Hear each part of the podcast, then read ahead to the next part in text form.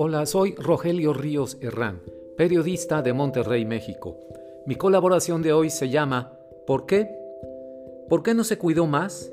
Pensaba mientras veía en mi celular un domingo en la tarde y en medio de una carne asada con mi esposa y mis hijas, las alertas sobre la nota que retumbaban en la pantalla.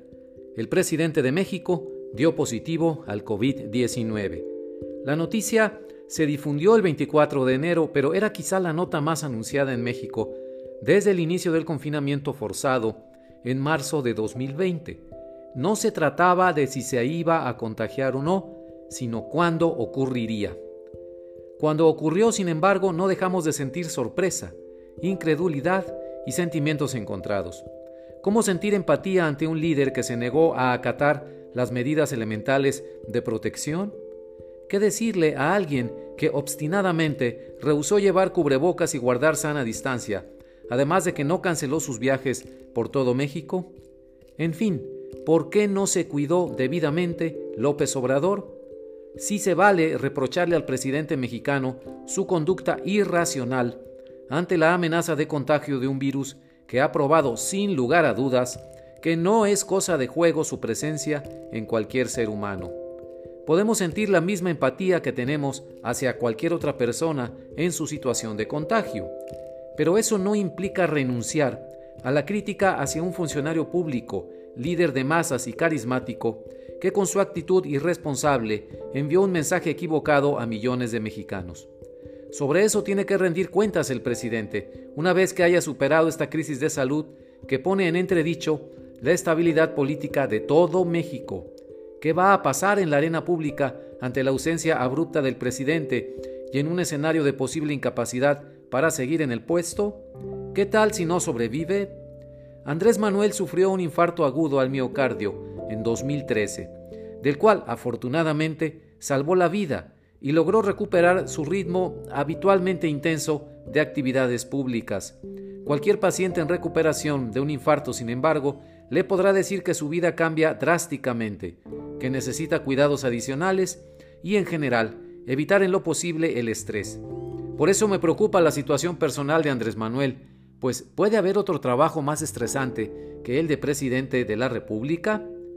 Muchas de las reacciones en la opinión pública mexicana ante la noticia del contagio del presidente, desafortunadamente, rayaron en la burla y el revanchismo, lo cual rechazo me parecen completamente fuera de lugar esas expresiones.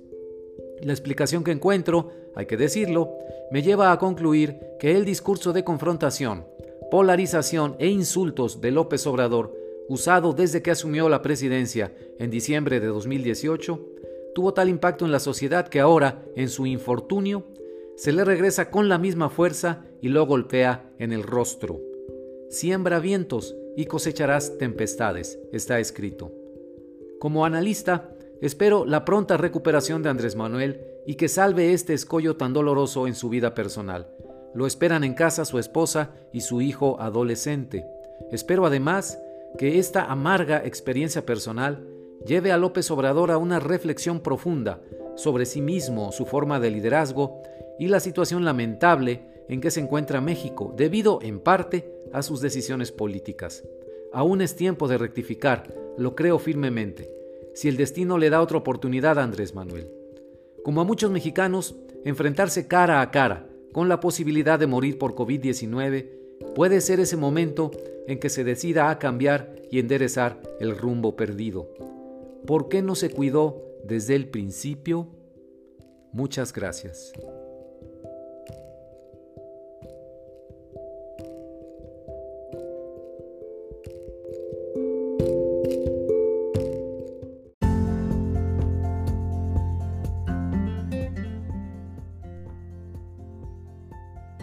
Hola, soy Rogelio Ríos Herrán, periodista de Monterrey, México. Mi colaboración de hoy se titula Ricardo Anaya. Apenas había anunciado en enero Ricardo Anaya, ex candidato presidencial por el PAN en 2018, que intentaría ser otra vez candidato presidencial en 2024, cuando en una vuelta a mi librería favorita me topé con la venta de su libro y lo compré de inmediato. Bajo el título El pasado, presente y futuro de México, Editorial Debate 2020, Pensé que su escrito sería una especie de plataforma de campaña adelantada.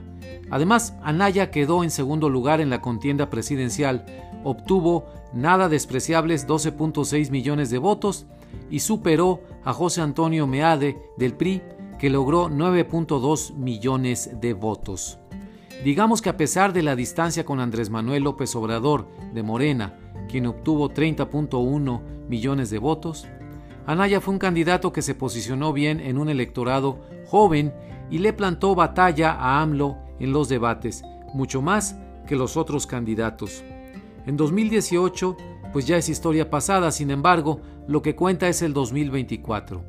Y me dispuse a la lectura de un libro que me sorprendió porque, gracias a la providencia, no era un texto panfletario, sino un curso universitario vuelto libro, pues Anaya es profesor de Derecho Constitucional y Teoría del Estado en la Universidad Autónoma de Querétaro y da clases con frecuencia en la Universidad de Columbia en Nueva York. Se convierte así El futuro de México en un libro que nos permite un buen repaso, siempre necesario, a la historia reciente de México, a problemas específicos y a propuestas para mejorar la gobernanza. Anaya tuvo el tino de no recetarnos las páginas de su diario de campaña del, 2019, del 2018 o 2024, sino su visión de profesor universitario sobre el México actual, sus problemas y su falta de solución. ¿Es también eso de alguna manera una plataforma de campaña?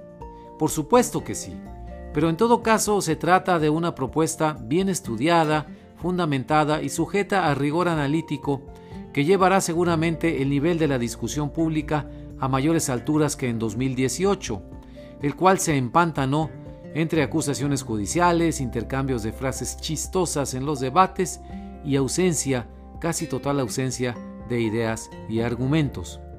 A lo largo de varios capítulos, Anaya aborda la lucha contra la corrupción, la violencia e inseguridad pública, el narcotráfico, el debate sobre legalización de las drogas, la propuesta muy interesante de ingreso básico universal, el bajo crecimiento económico, la elección del 2018, la relación México-Estados Unidos y finaliza con unas consideraciones muy interesantes sobre el futuro inmediato de México. Por lo pronto, con su libro, Anaya le da batalla a AMLO en el terreno de las publicaciones como Idearios Políticos, tan querido por Andrés Manuel, lo cual es una invitación a discusiones de alto nivel, no a pleitos de cantina. Frente al desastre, nos dice Anaya en la introducción, ante la gravedad del momento, la pregunta recurrente en toda conversación sobre los problemas de México es ¿qué vamos a hacer? No importa dónde tengan lugar los diálogos en la familia, en el trabajo, en las comunidades o en las aulas. La pregunta termina siendo esa. ¿Qué vamos a hacer? Me parece adecuada y bien equilibrada su contestación, la que da Anaya.